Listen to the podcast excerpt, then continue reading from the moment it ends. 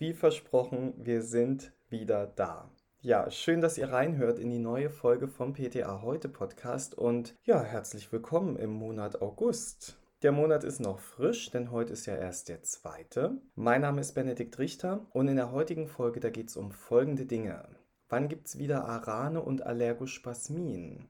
Warum geht das mit den Impfzertifikaten eigentlich nicht? Und was muss im Labor und der Rezeptur wirklich da sein?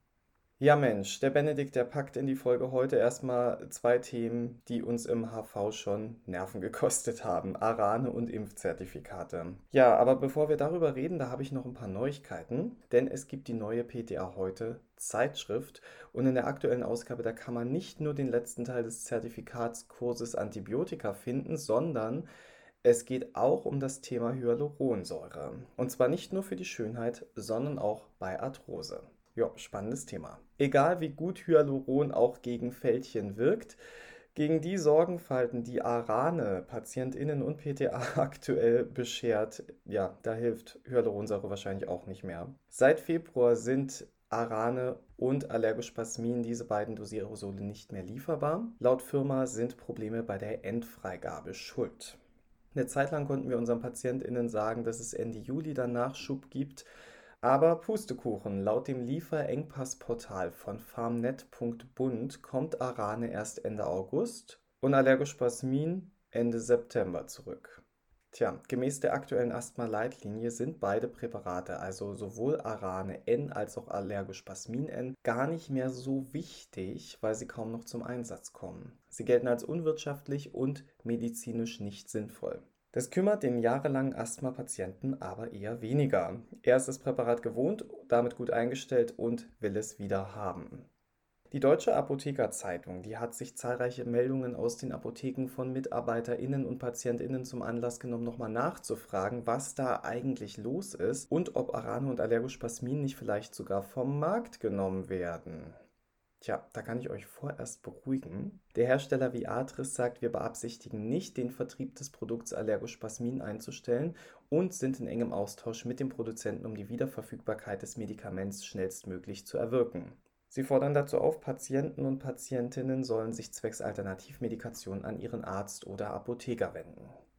Grundsätzlich ist es so, dass Allergospasmin von Medapharma in der Pharmanet.bund-Liste als Grund Probleme bei der Chargenprüfung angegeben hat. Medapharma gehört zur Viatris-Gruppe und die hat verlauten lassen, dass Medapharma zwar der pharmazeutische Unternehmer und freigebende Hersteller sei, nicht aber der Produzent von Allergospasmin. Sie sagen weiter, die Angaben zur Produktion bzw. Lieferfähigkeit erhalten wir vom Produzenten, der in Europa fertigt. Demnach ergeben sich die Verzögerungen bei der Chargenprüfung durch diesen Produzenten. Tja, hier verzögert sich also die Endfreigabe. Die Chargenprüfung erfolgt routinemäßig vor der EU-Freigabeprüfung, erklärt Viatris weiter, und es sei zu berücksichtigen, dass ausschließlich diese Endfreigabe durch die Medapharma erfolge.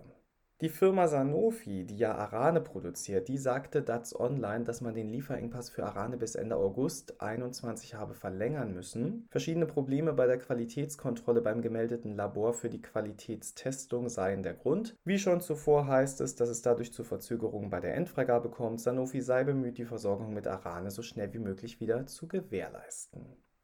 Naja, jetzt kennen wir zumindest die Hintergründe. Ob uns das dabei hilft, die PatientInnen zu beruhigen und zu versorgen, das wage ich mal zu bezweifeln, denn ich denke, mittlerweile sind auch beim letzten Patienten alle Vorräte aufgebraucht. Von einem Problem rutschen wir gleich ins nächste, die Impfzertifikate. Was haben die uns schon an Nerven gekostet? Erst diese fixe Entscheidung, Apotheken machen das ab demnächst, dann der große Ansturm, dann die Serverprobleme, dann die Reduzierung der Vergütung und schlussendlich Sicherheitsprobleme, Server-Down und Neuanmeldung durch TI-Anbindung. Ja, so cool es auch ist, dass die Gesundheit endlich digitaler wird und sich da was bewegt, schön war es bisher nicht. Aber was war da eigentlich los? Und warum können es manche Apotheken wieder und andere müssen ihre PatientInnen weiterhin vertrösten? Stichwort und Dreh- und Angelpunkt ist die Telematik-Infrastruktur, die TI quasi die Autobahn, die man braucht, um in Zukunft zum Ziel, nämlich medizinische Dienste, zu kommen. Und jeder, der medizinisch tätig wird, also Ärztinnen, Physiotherapeutinnen und eben auch Apotheken, die benötigen einen Autobahnzubringer, eine Anbindung an die TI. Und besonders wichtig ist das zum Beispiel für das E-Rezept im nächsten Jahr. Theoretisch ist die Anbindung an die TI schon seit einiger Zeit Pflicht, aber die ein oder andere Apotheke, die ist da nach wie vor nicht angebunden und die haben eben jetzt Probleme. Das Portal vom DAV ist für die Umstellung nämlich umstrukturiert worden. Während man ja früher entweder Verbandsmitglied war oder einen Gastzugang hatte, wird jetzt eine Anbindung an die TI vorausgesetzt. Und der einfache Grund ist Sicherheit. Denn es war im alten Portal theoretisch möglich, sich mit einer gefälschten Betriebserlaubnis als Apotheker auszugeben und Zertifikate auszustellen. Eine Anbindung an die TI zu erhalten ist aber wesentlich komplizierter und daher sicherer. Und wie kompliziert das ist, das merken einige Apotheken und Softwarehäuser gerade. Bei einigen wie Pharmatechnik, da klappte das letzte Woche schon wieder richtig gut. Einige andere werkeln immer noch herum. Wenn euer Softwarehaus dann eure TI-Anbindung fit gekriegt hat, dann müsst ihr noch ein paar Kleinigkeiten erledigen. Beim Restart ist folgendes zu beachten: Das Feld Meine Apotheke stellt digitale Impfzertifikate aus, muss von den Apotheken neu aktiviert werden sobald alles wieder geht. Denn erst dann wird die Apotheke für Kunden wieder auf meinapothekenmanager.de sichtbar und damit soll sichergestellt werden, dass nur solche Apotheken in dem Portal gelistet sind, die den Service anbieten und es soll verhindert werden, dass PatientInnen unnötig in eine Apotheke gehen, um ein digitales Impfzertifikat zu erhalten.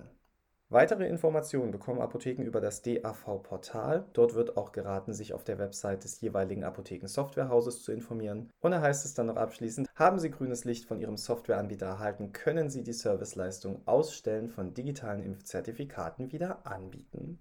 Ja, grünes Licht. Bevor wir jetzt alle rot sehen, habe ich noch ein schönes Thema zum Abschluss mitgebracht. Was muss eigentlich im Labor so herumstehen? Ja, als erstes und ganz besonders wichtig, eine motivierte und kompetente PTA.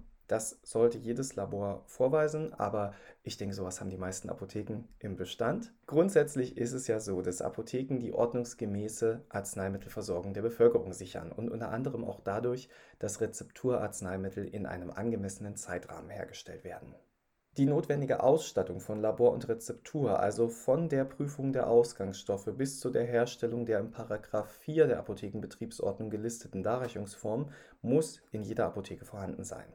Nach 4 Absatz 7 der Apothekenbetriebsordnung muss jede Apotheke so mit Geräten ausgestattet sein, dass Lösungen, und dazu zählen leider auch Augentropfen, Emulsionen, Suspensionen, Salben, Cremes, Gele, Pasten, Kapseln, Pulver, Drogenmischungen sowie Zäpfchen und Ovula ordnungsgemäß hergestellt werden können. Natürlich muss das Ganze auch verpackt werden, deswegen müssen auch die geeigneten Packmittel da sein, auch für Rezepturen, die nie vorkommen. Schließlich kann niemand wissen, ob nicht morgen ein Patient mit einem Zäpfchenrezept in die Offizin kommt, das bedient werden muss. Und das kann man jetzt super unnötig finden, aber aufgrund des individuellen Versorgungsauftrags der einzelnen Apotheke hat eben auch jede einzelne Apotheke sicherzustellen, dass alle genannten Darreichungsformen nicht nur grundsätzlich, sondern auch in einem angemessenen Zeitrahmen hergestellt werden können. Tja, das macht die Apotheken in Deutschland aus. Für jeden Fall gerüstet. Die konkrete Ausstattung der Rezeptur obliegt der Verantwortung des Apothekenleiters, sie ist kontinuierlich an den jeweils aktuellen Stand von Wissenschaft und Technik anzupassen. Viel spannender finde ich jedoch die Prüfung von Arzneistoffen und die ewige Frage, muss ich wirklich Refraktometer, Schmelzpunktbestimmer, Polarimeter, DC-Kammer und so weiter da haben? Ja, laut 11 Apothekenbetriebsordnung dürfen in Rezepturen ja nur Ausgangsstoffe verwendet werden, deren ordnungsgemäße Qualität festgestellt ist. Das bedeutet Prüfung auf Reinheit, Gehalt und Identität sowie die sonstigen chemischen, physikalischen oder biologischen Eigenschaften.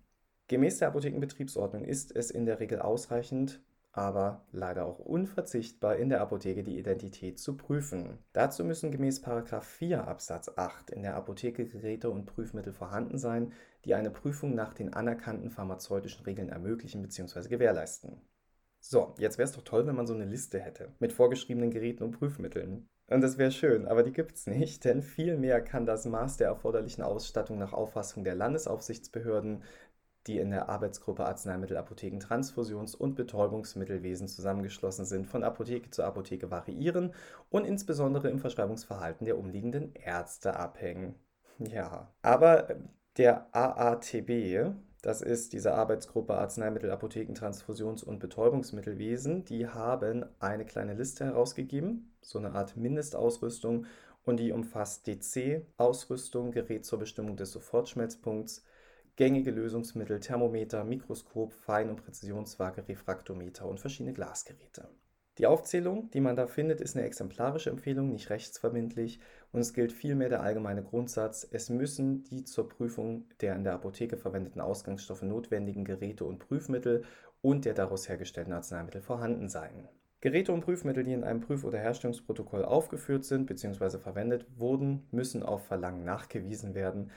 Und ich glaube, der Pharmazierat lässt dann die Ausrede, ach Mensch, ja, unser Polarimeter, das ist leider letzte Woche kaputt gegangen. Die lässt er, glaube ich, nicht allzu oft gelten. Tja, dann gehen wir mal alle in unsere Labore und überprüfen mal den Stand der Dinge, oder? Das war's. Das war die erste Folge im Monat August.